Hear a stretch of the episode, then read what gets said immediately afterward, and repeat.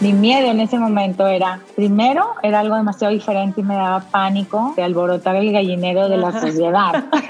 Tengo que admitirte lo que me asustaba mucho. Decía, mira, yo así pienso, yo estoy bien, pero yo para qué voy a andar moviendo aquí el, ¿no? Hola, bienvenido a Infusión. Qué gusto que estés por aquí. Yo soy Ani Priego y en este espacio hablo con creativos, emprendedores, líderes en impacto social y bienestar. Si te gusta reflexionar y aprender de estos temas, estás donde tienes que estar. Infusión existe porque creo que como yo hay personas que nos gusta sentir que se nos enchina la piel, que necesitamos de repente leer o escuchar historias que nos inspiren otra vez. Aquí los invitados platican de esa etapa en la que se estaban cocinando sus ideas, diluyendo los miedos y mezclándose el trabajo con su talento. Para conocer más de este podcast, entra a mi blog anabit.com. En este episodio de Infusión... Que yo por eso mucho en el parenting y que siempre hice con mis hijos, es que siempre he defendido ese lugar, o sea, no es porque sea niño, ni porque tú seas el adulto, que puedes desechar así súper fácil sus necesidades. Sentimos que tenemos derecho a juzgar lo que piden y sus necesidades.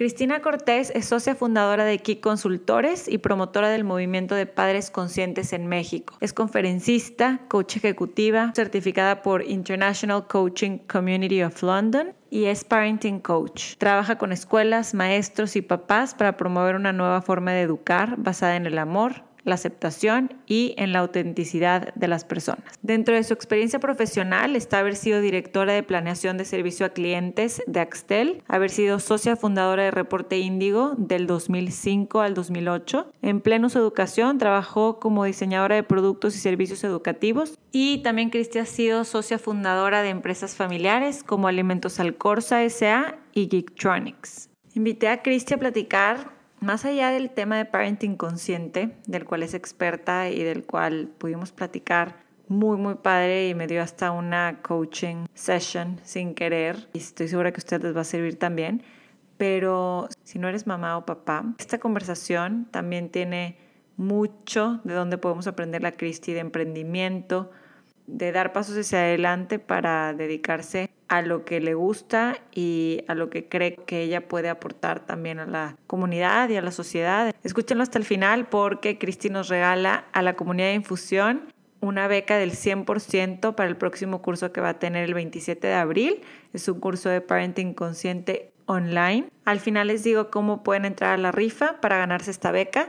Por lo pronto aquí les dejo un poco más de lo que ha hecho Christy y nuestra conversación completa. No se te olvide seguir Infusión en Instagram como arroba Infusión Podcast, donde también podrás conocer las bases para ganarte la beca. Que disfrutes esta conversación tanto como yo. Siento yo que todos tenemos como ese momento o esa situación o cosa que nos hace despertar y nos hace estar más conscientes. En tu caso es la relación con tus hijos y la conexión con ellos. Quisiera que me platiques cómo fue este momento en ti que dijiste, este es un, esto es algo que me gustaría profundizar y trabajar. No sé si pueda pensar en algún momento, sí, o sea, sí reconozco las circunstancias en las que me tocó crecer que sí marcaron. Yo creo que, bueno, una fue que tuve unos papás muy libres.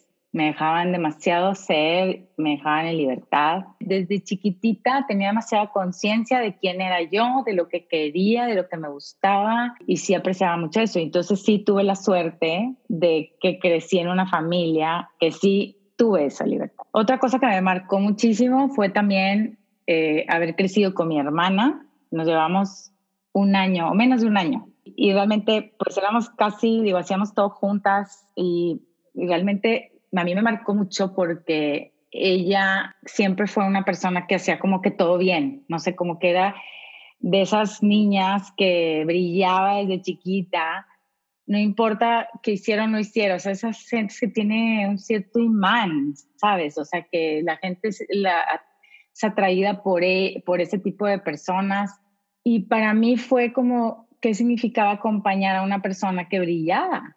Que brillaba en todo, o sea, si fuera el deporte, si fuera la escuela, si fuera este, su físico, y todo lo que afuera se apreciaba. digamos que ella representaba lo que la sociedad valoraba. Y entonces... ¿Ella era más grande? ¿Es más grande o más chica? Es más grande, un año. Ok. Sí, ella tenía como este brillo natural y yo normal. Al vivir con una persona así, crecer con una persona así, constantemente desde niña me tuve que preguntar quién soy. Claro. ¿Quién soy yo? ¿Quién soy yo? ¿Qué me gusta a mí hacer? ¿Qué no me gusta a mí hacer? Tuve esa fortuna de conectarme muy profundamente con quien yo quería ser y, y respetar eso. Y decir, pues no voy a imitar a nadie, o sea, yo soy yo y encontrar mi propio valor, este espacio de unicidad que yo le llamo, o sea, uniqueness, no hay nadie como tú. Entonces yo creo que eso, la escuela también, o sea, estuve en una escuela religiosa eh, y yo tenía mucha, mucha lógica, mi mente era muy lógica, entonces me cuestionaba todo y había demasiadas cosas que no me hacían, que no, no eran congruentes. Y entonces eso me ayudó demasiado a cuestionar y a cuestionar y si es que esto no me cuadra, esto no es congruente. Y también me hizo muchísimo madurar y, y, yo creo que crecer pues bastante, o sea, rápidamente, ¿no? Madurar rápidamente porque estuve expuesta a cosas que me brincaban todo el tiempo y me hacían cuestionar. Quisiera preguntarte esto. En, en el tema de la libertad me entró la duda de ¿qué específicamente tú describes como libertad? O sea, ¿qué te acuerdas tú que, que decías? Es que qué bueno que yo puedo tener esta, tomar esta decisión y no, no estoy presionada. Mis papás respetaban muchísimo mis decisiones. Ok.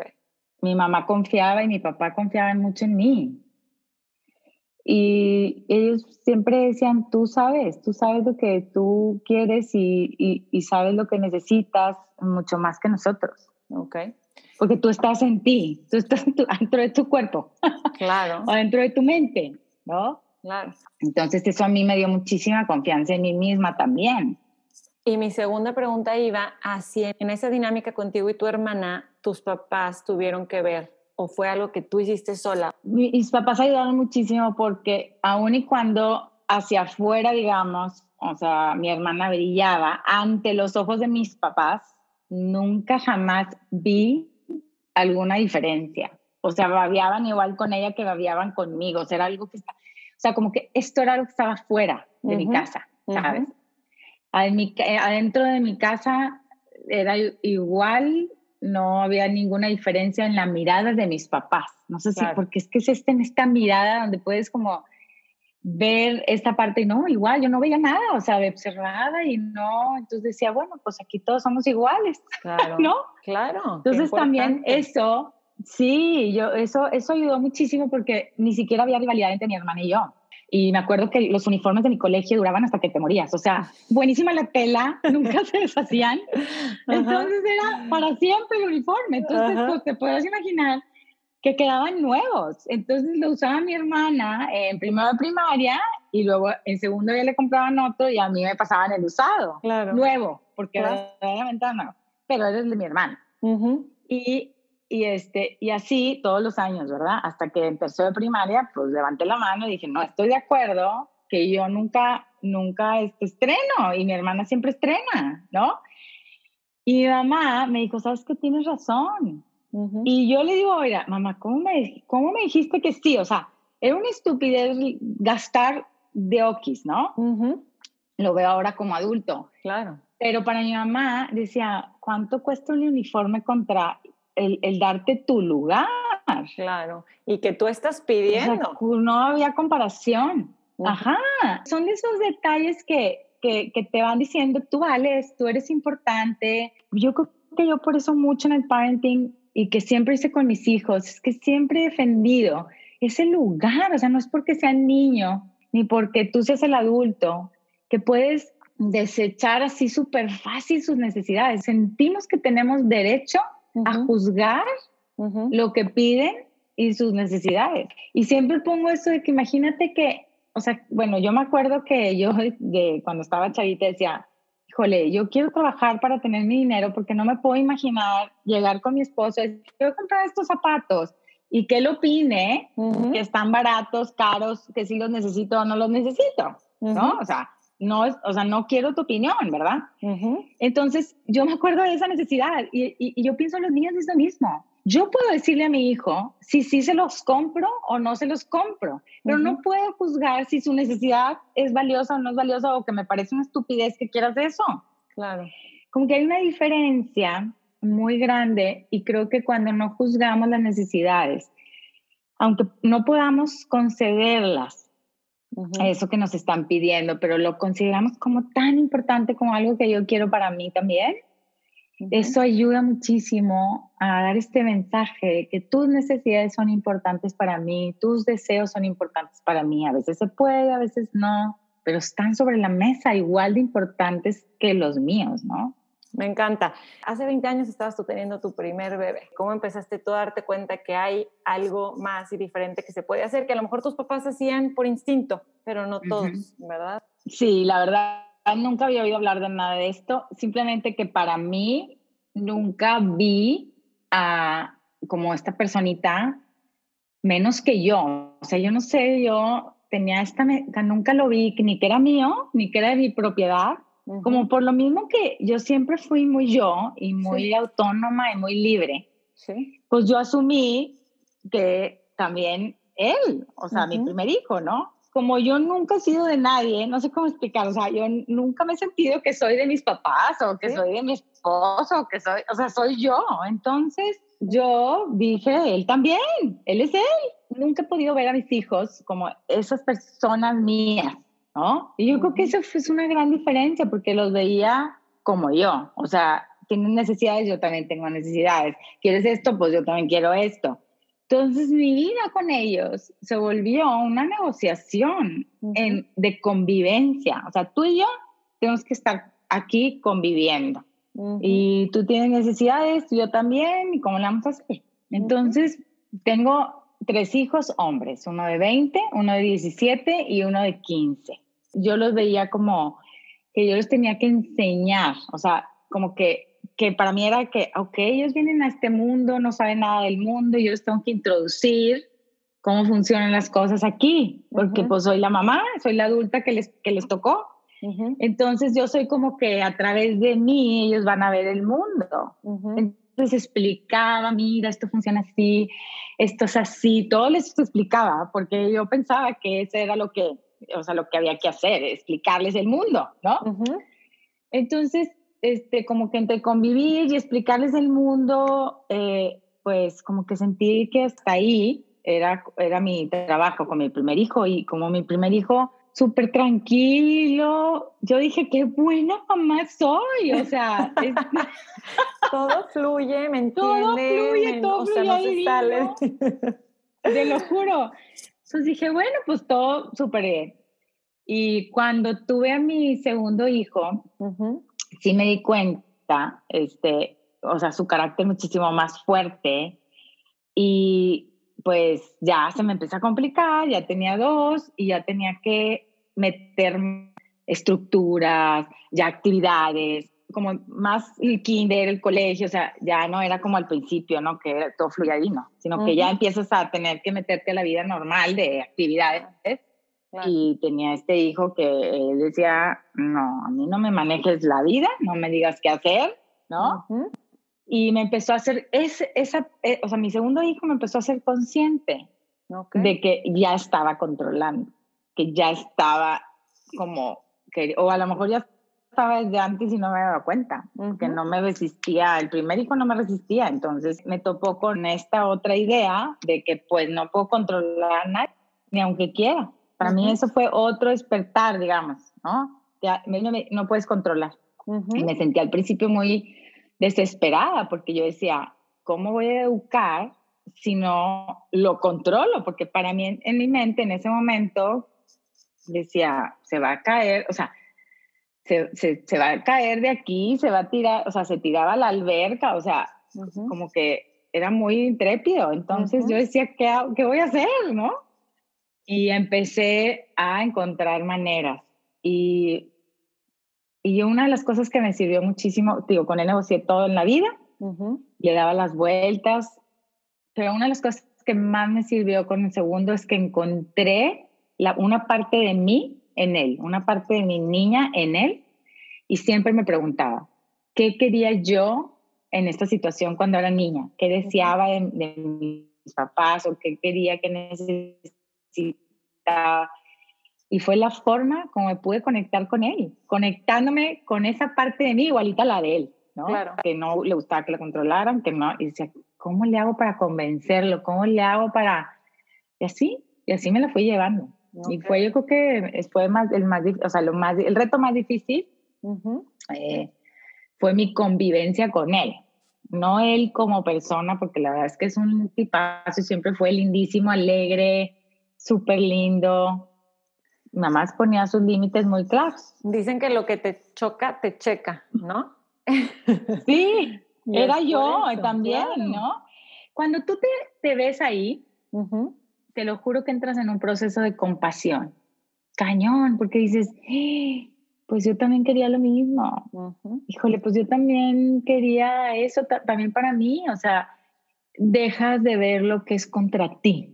Sea, dejas de ver, cuando te conectas con esa parte de ti de niña, dejas de ver que lo que le está haciendo es contra ti. Yo creo que uno de los mayores ganchos que me ha tocado con, con mis coachings, con los papás, es que cuando un hijo se revela, hay una traducción de se quiere pasar de listo, este, quiere, me está tomando la medida, eh, me quiere chantajear, me quiere, le inventan, o sea, unas interpretaciones bien fuertes que provocan en el papá un enojo muy grande.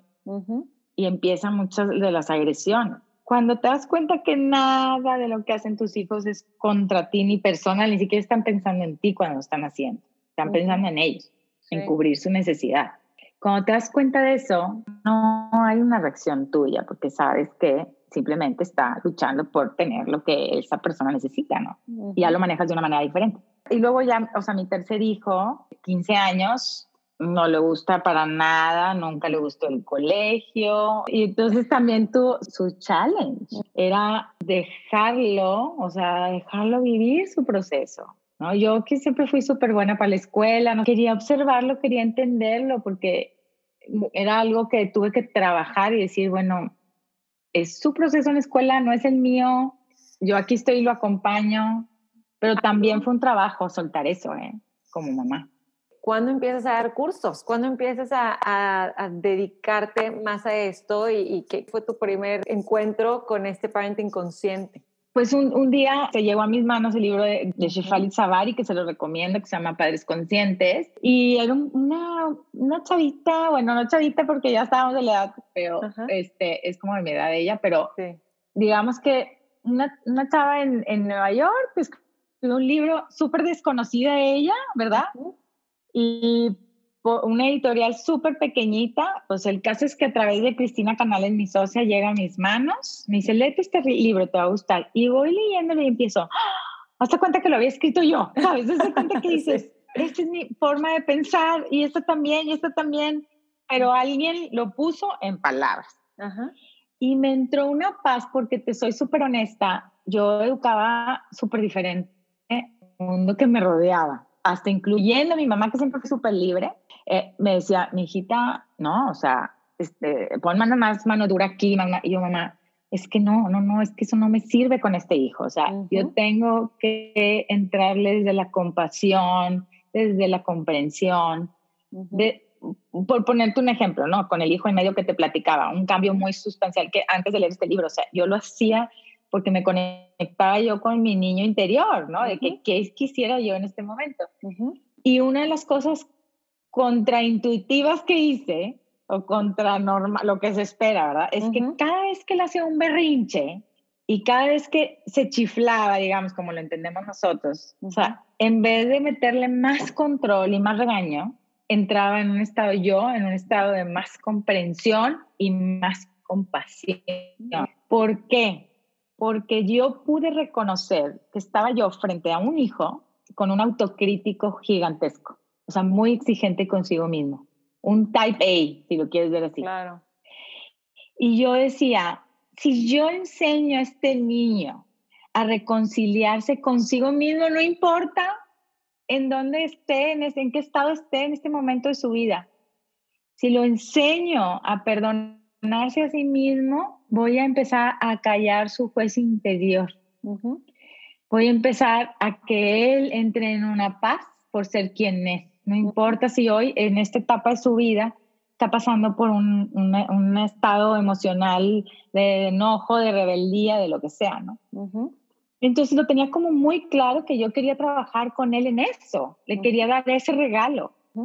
Entonces siempre un mensaje de perdónate, no te juzgues, tente paciencia, ¿no? Date tiempo, pero para yo llegar ahí, tuve que hacer eso conmigo misma. O sea, todo ese proceso me lo hice en mí primero para podérselo regalar a mi hijo.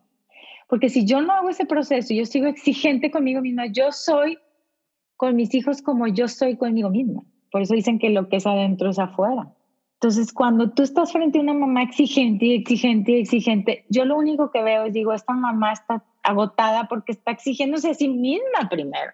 Y entonces en este proceso, este, estaba yo, pues cuando leí este libro dije, no, pues ya, o sea, de aquí soy. En ese momento empezábamos lo de Kick, Foro Kick con, con mis socias. Entonces, la idea del foro era traer gente que inspirara, que hablaba, hablara de creencias diferentes, de temas diferentes, como que un poquito abrir la mente de la comunidad. Es decir, si todos pensamos así en esta ciudad, ¿cómo podemos empezar a pensar un poquito más ampliamente? ¿no?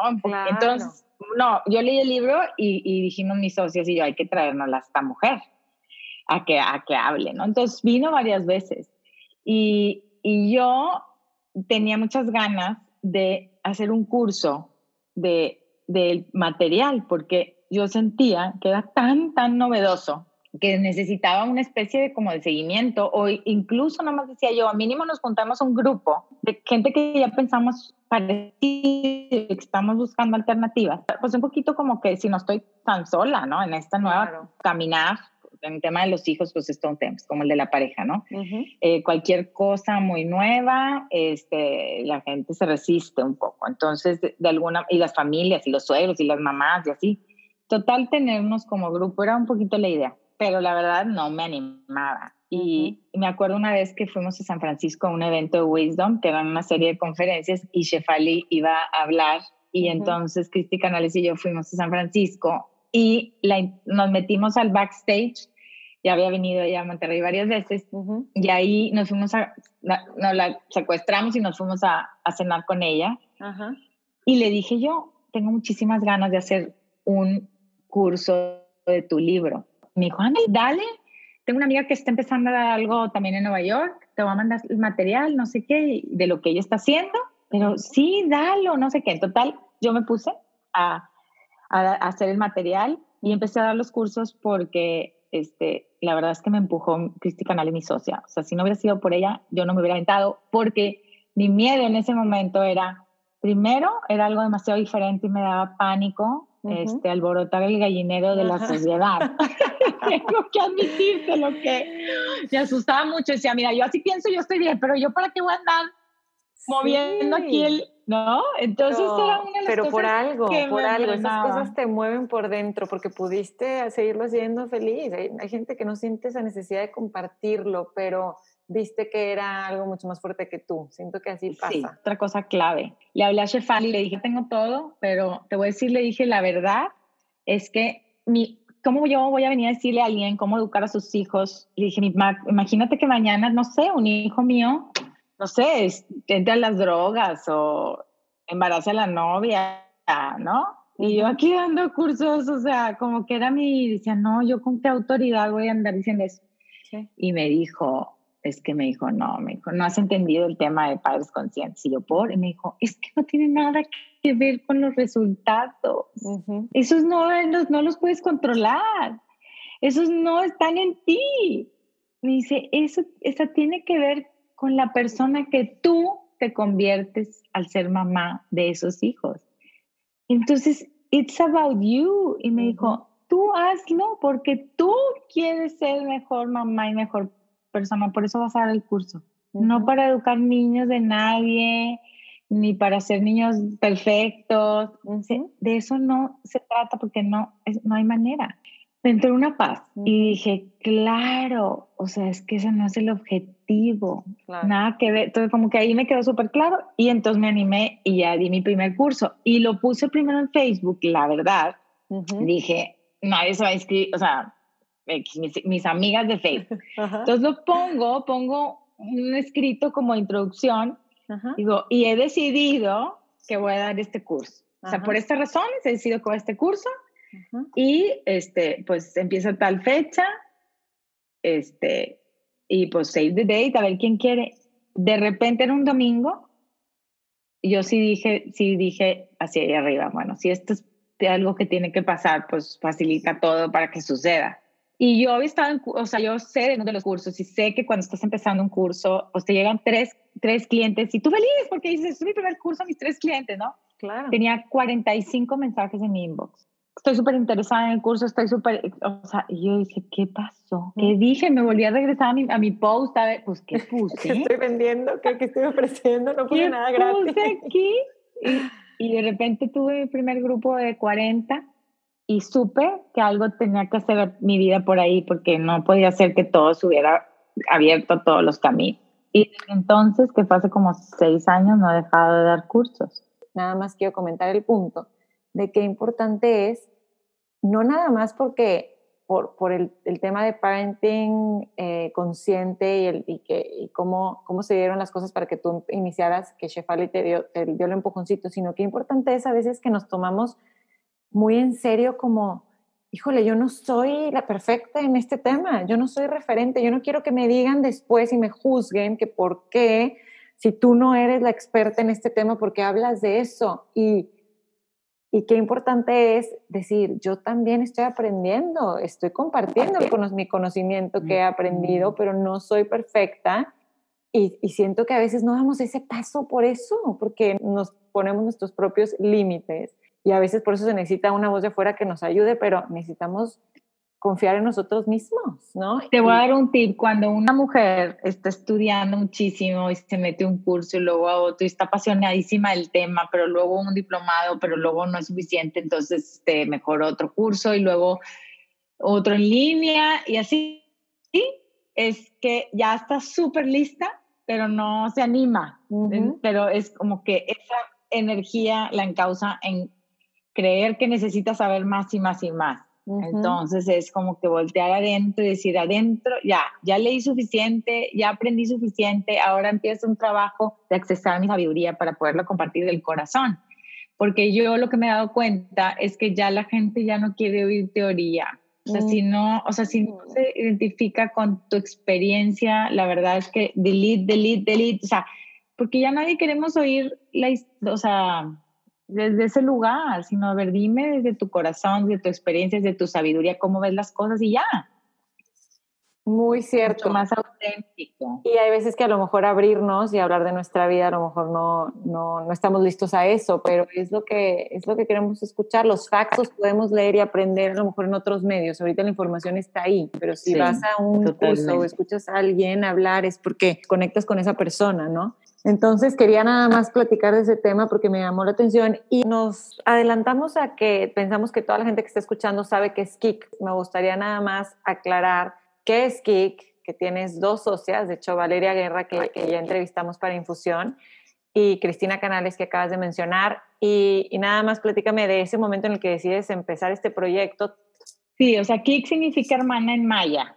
Y lo que pensamos en un principio era, o sea, trabajar, siempre fue trabajar con mujeres.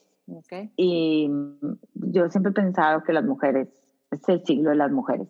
Y las mujeres imprimen todo su ser y su pensamiento en los hijos, más que los papás. Y eso ya cambia todo. Y también pensamos, por ejemplo, en el mundo de las empresas, que las empresas van a ser más humanas si hay más mujeres en puestos de liderazgo y muchísimo más productivas y creativas.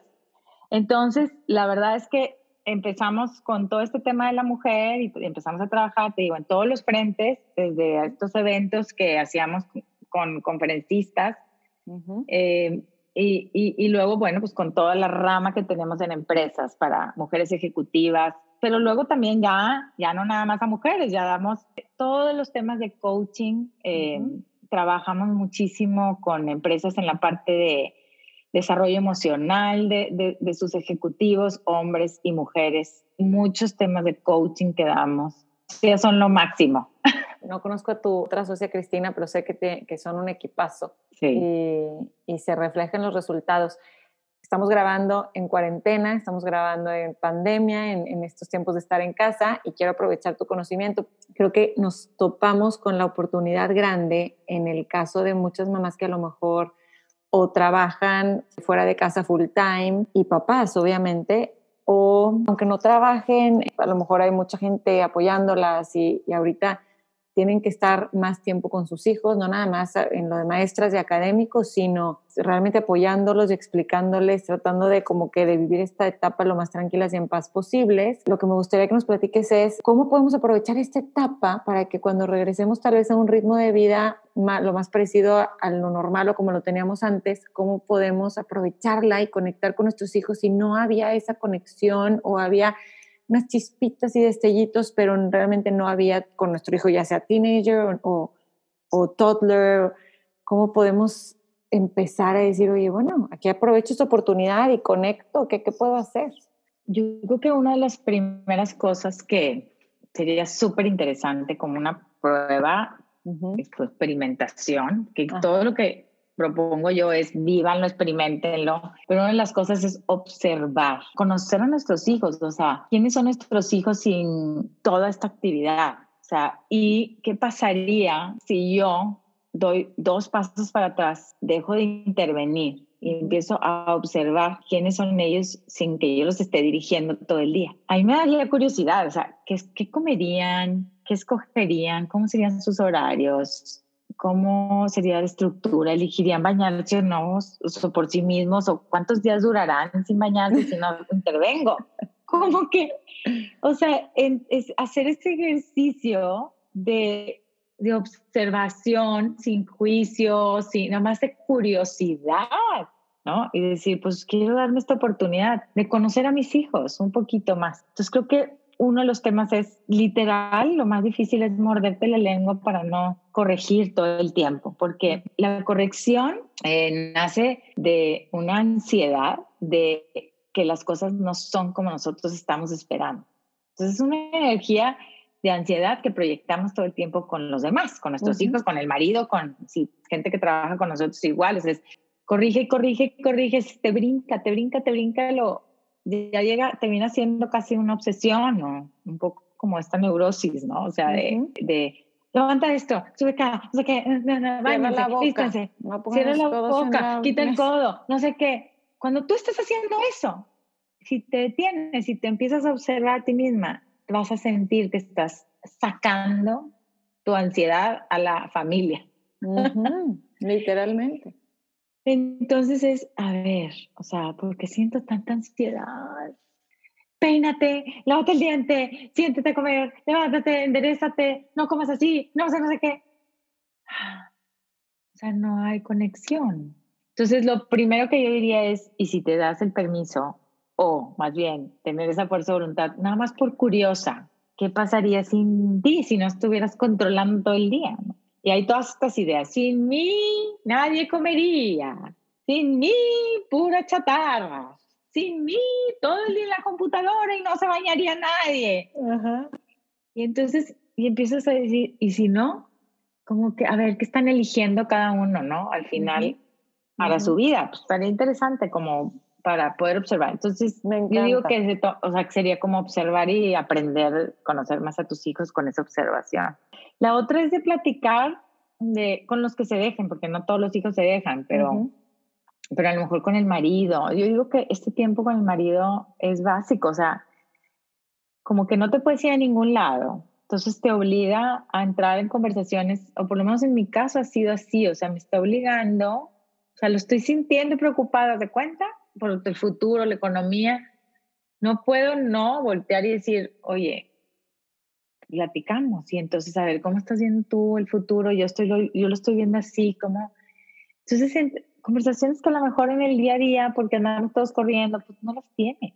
Otra es dejar el espacio a cada uno de nuestros hijos, dejarles sus espacios y que empiecen ellos a experimentar físicamente esa libertad me hace así muy, muy padre poderlo hacer.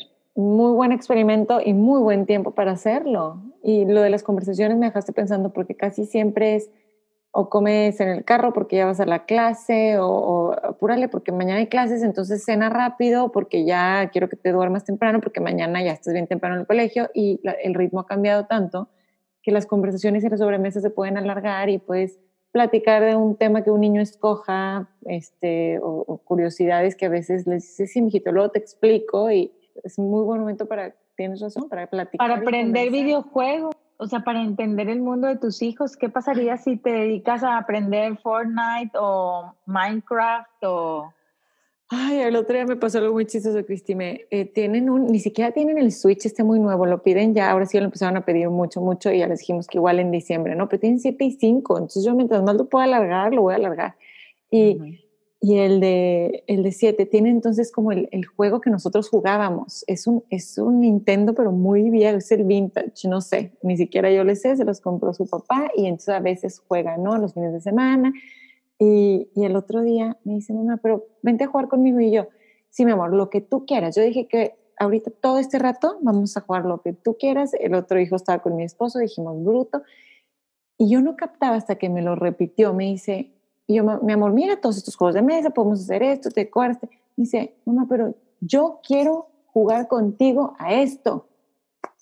Y yo sentí horrible porque yo no quería jugar esto. Yo no puedo concentrarme en los jueguitos, no les entiendo, me aburren. Me, me cayó el 20 totalmente de eso, de, ok, entonces ya, ya él tiene ciertos intereses y yo necesito también hacer el esfuerzo para entenderlos o, estar, acompañarlo, ¿no? ¿Sabes qué pasa? Que muchas veces ellos piden eso porque, porque muchas veces nosotros como no entendemos nada, estamos criticando todo el tiempo. Es que estás jugando, quién sabe qué, todo el día, te, te, te, porque te gusta eso. Sí. De veras que si nos observamos, este, híjole, es que si somos súper pain, pain podemos llegar a ser Sí, sí. O sea, si no ellos lo ven nada más como nagging y no, no, conexión, o sea. Sí, o sea, ¿qué pasaría si no pudiéramos juzgar nada de lo que hacen nuestros hijos? Solamente puedes tú, o sea, cuando hablamos de los límites, es lo que tú necesitas ponerlo sobre la mesa también, pero sin criticar. ¿Te cambiaría la relación completamente nada más dejar de hacer eso? ¿Qué quiere decir? O sea, yo no voy a criticar ni juzgar si a ti te gustan jugar 18 horas los videojuegos, dices todo lo que quieres hacer en la vida. Yo no te voy a criticar por eso. Porque yo no soy tú, no estoy en tus zapatos, no sé qué estás sintiendo, no qué, qué estás pensando. Pero sí te puedo decir que en esta casa solo tantas horas al día. Claro. Pero no te estoy criticando porque te gusten los videojuegos 18 horas. Entonces, esa es una estupidez, pero es una diferencia gigante. Sí porque entonces las, las reglas que estableces no tienen que ver con ellos. O sea, tienen que ver con lo, cómo tú ves el mundo. Y tú ves el mundo con qué exceso de videojuegos, ¿no te parece que tú estás haciendo una buena labor como mamá con eso? A ver, te voy a poner un ejemplo, a ver si algún, alguna mamá que escuche se puede relacionar. Yo estoy ahorita que mi hijo de siete está leyendo unos libros de segundo y tercer grado y está en primero y es de Dogman. Son unos libros estos que son de cómics y hablan mucho de Pup y Pip y no sé qué y yo los leo, me los lee y me los cuenta siempre y me vuelve a leer. Entonces ya, ya leyó los ocho que son o no sé y los vuelve a leer todas las noches. Y entonces su papá, que es ávido lector, y yo que me gusta leer, tratamos de que ya le cambie, que ya le cambie, pero no le pero entonces yo lo que le digo es, como ya vi que no lo cambié, se los muevo del lugar de su buró y les vuelve a ponerse los huevos, no se los he escondido, no se los he guardado nada, pero entonces le digo, está bien, si tú quieres leer eso está bien, pero yo creo que la imaginación está más padre, leer algo nuevo y después regresas a estos, pero intercálale otro de todos los que tienes y te han regalado y tú escogiste en el book y luego regresas a estos y no sé hasta qué, qué hacer. Pero la pregunta que yo te hago es, ¿a ti qué? ¿En qué te afecta que lea él? Digo, que no sea algo. En el vocabulario, yo que no sea Pero fuera de eso, o sea, tú ya revisaste esto, ¿no? Sí. Que lea 100 veces el mismo libro, ¿cómo te afecta? Qué o sea, a ti en tu necesidad. Imagínate que están conviviendo, los dos son iguales, no puedes juzgar. Nada más tú dices, ok, a mí me afecta cómo? Absolutamente nada, porque antes sí, sí, empezó a volver a decir pipi pup, que ya no decía, pero ya se le pasó. ahorita ya nada. Yo te podría decir que nada, pero en mi mente está, oye, uno, cámbiale ya, ya, ya lo leíste 80 veces y hay mucho más contenido muy padre que puedes ahorita estar leyendo y aprovechando este tiempo para eso y que no son de dibujos, que uses tu imaginación más.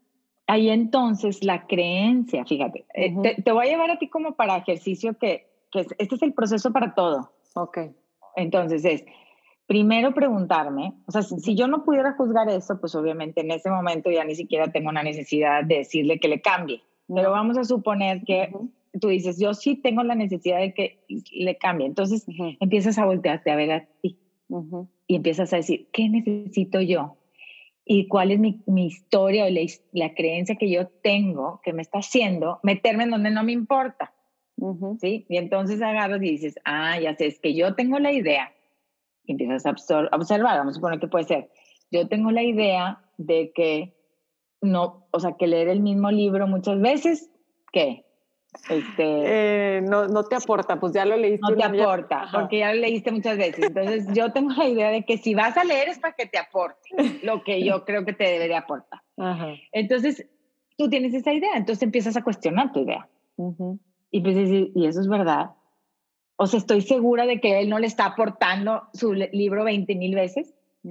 ¿Cuántas veces he leído yo libros dos, tres veces que a otra persona le pueden parecer que, que pagué tantas veces y cada vez que yo leo me aporta.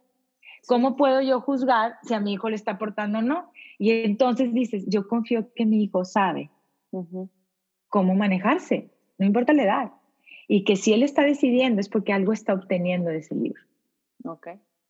Entonces vives todo ese proceso hasta que confías en el criterio de tu hijo. Eso es lo más importante porque cuando tú confías en su criterio, y te das tres pasos para atrás y no te metes en eso, el mensaje para tu hijo es que eres confiable. Y eso es una seguridad en la vida. Mi mamá cree en mí. O sea, no me, no me está todo el día. Es que no debería. Imagínate que su voz interna le dice, léete el libro 700 veces. Y la mamá le dice, qué raro, porque piensas que eso 700? Entonces dudas de ti. Ya. Empiezas a, tener inseguridades de que tu criterio no es correcto porque tu mamá no piensa igual, algo está defectuoso en ti, porque me gustará tanto leer esto? Y dudas de ti.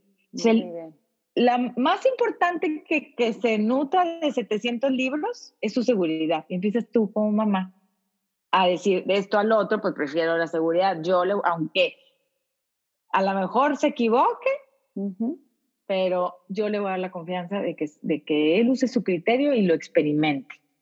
Lo escribiste exactamente como necesitaba oírlo. O sea, es, es darle la seguridad y la confianza de que, de que él toma sus decisiones y mientras no sea algo que vaya contra los valores. Que te afecte, es, que te afecte a ti como persona. Ok.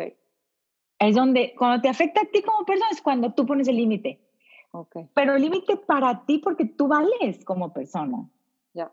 Y ya una acción de esa persona te está invadiendo, te está afectando y tienes que levantar la bandera como miembro de la familia y decir, hey, hey, hey, esta acción tuya me está afectando, ¿qué vamos a hacer?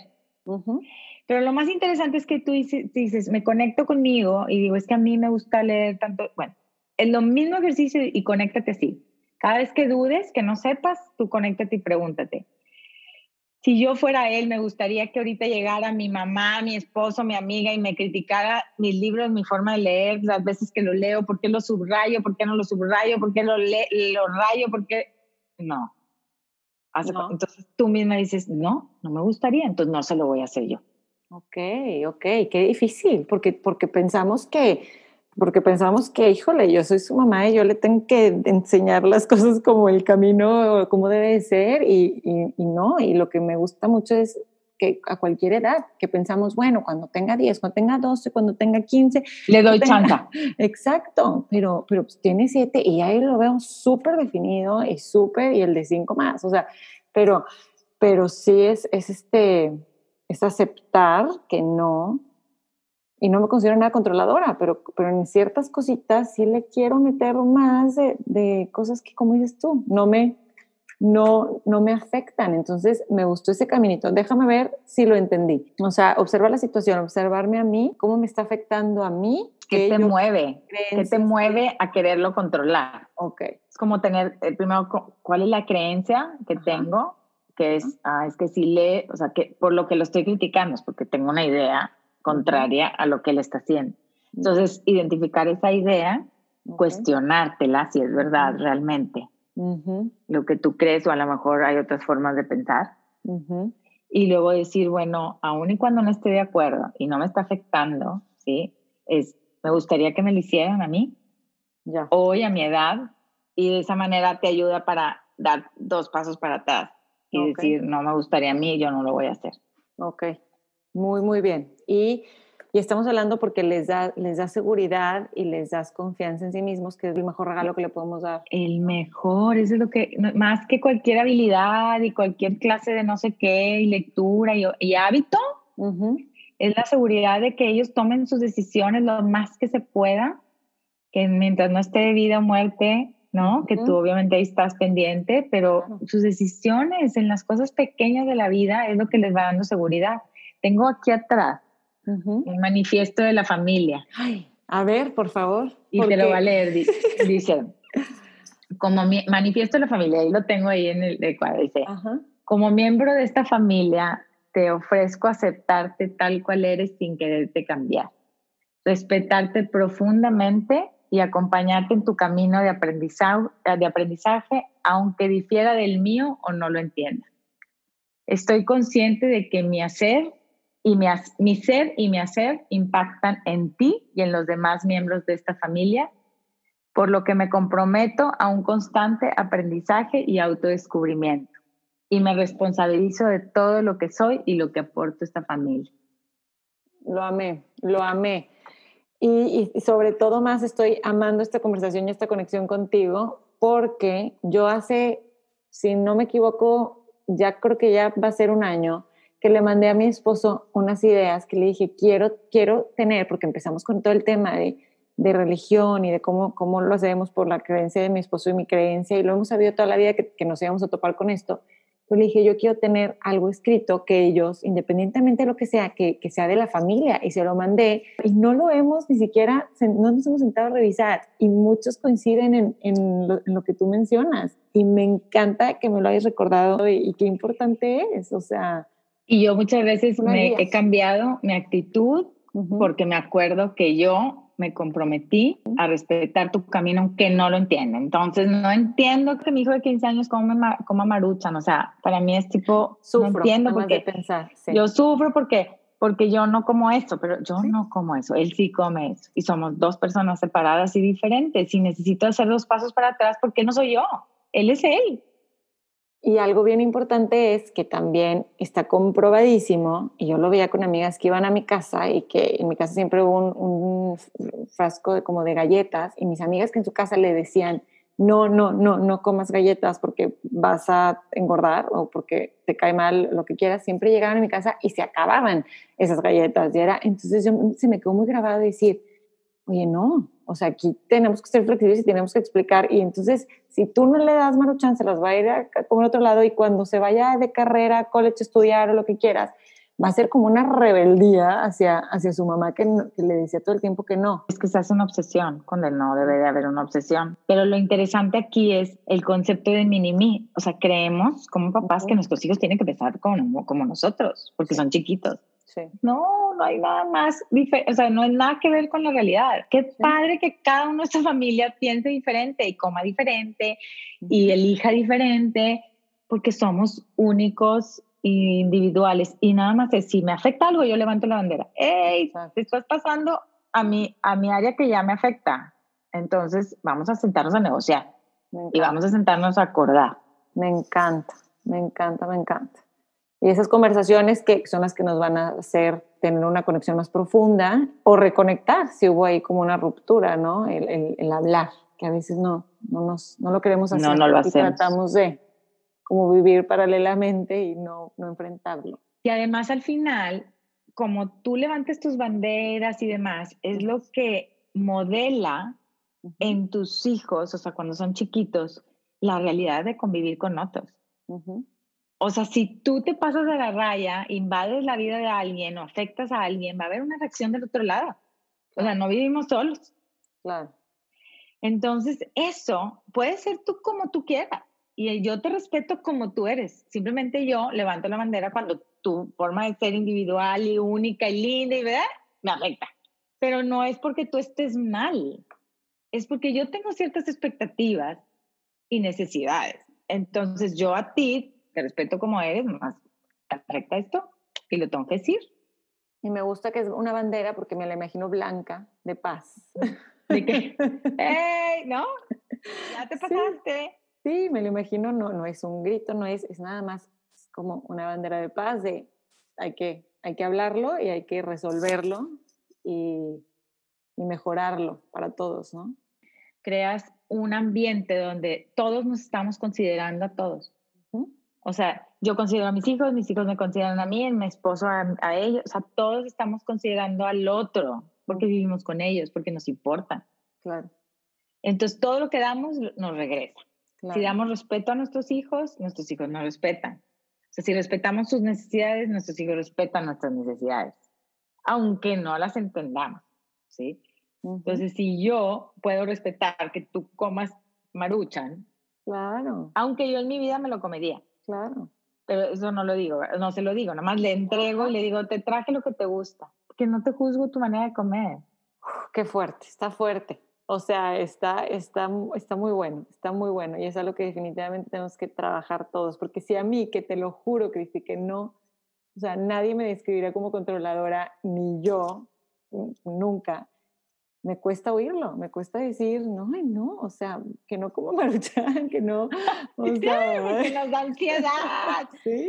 Ay, ya y, sé, y así no, no, nos ve, va a hacer mil cosas. Mi carrito es súper divino, todo, ¿no? La verdura, Sí. la fruta, no sé qué. Y la maruchan de que nadie me está viendo. que no me voy- uno lo bajo del carrito de que nadie vea que estoy comprando maruchan. Claro, uno lo hace. Claro, y, y no, me gusta, me dejas pensando muchas, muchas cosas. Estoy segurísima que todas los papás que están escuchando también, y Kik, tú y muchísimas personas que están enfocadas en, en Monterrey, en México, en esto, están generando cambios muy importantes en, en niños y en familias. Y respeto muchísimo y admiro mucho lo que haces y me encantó poder platicar contigo. Ay, qué linda, Ni. Pues yo feliz, de veras, gracias, porque cuando se dan estas conversaciones es porque, ¿no? Se da la dinámica de dos. Te agradezco muchísimo que me permitiste compartir y hablé de mí. No, pues uno sale feliz, ¿verdad?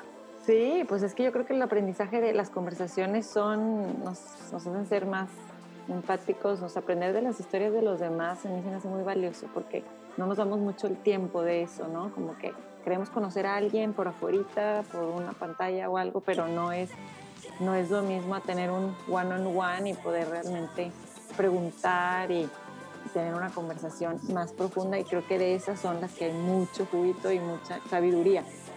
Este podcast, Cristi, se llama Infusión y me gustaría saber si tu vida fuera una infusión, ¿qué ingredientes no pueden faltar? El, el optimismo, la gratitud, la, el respeto y la aceptación.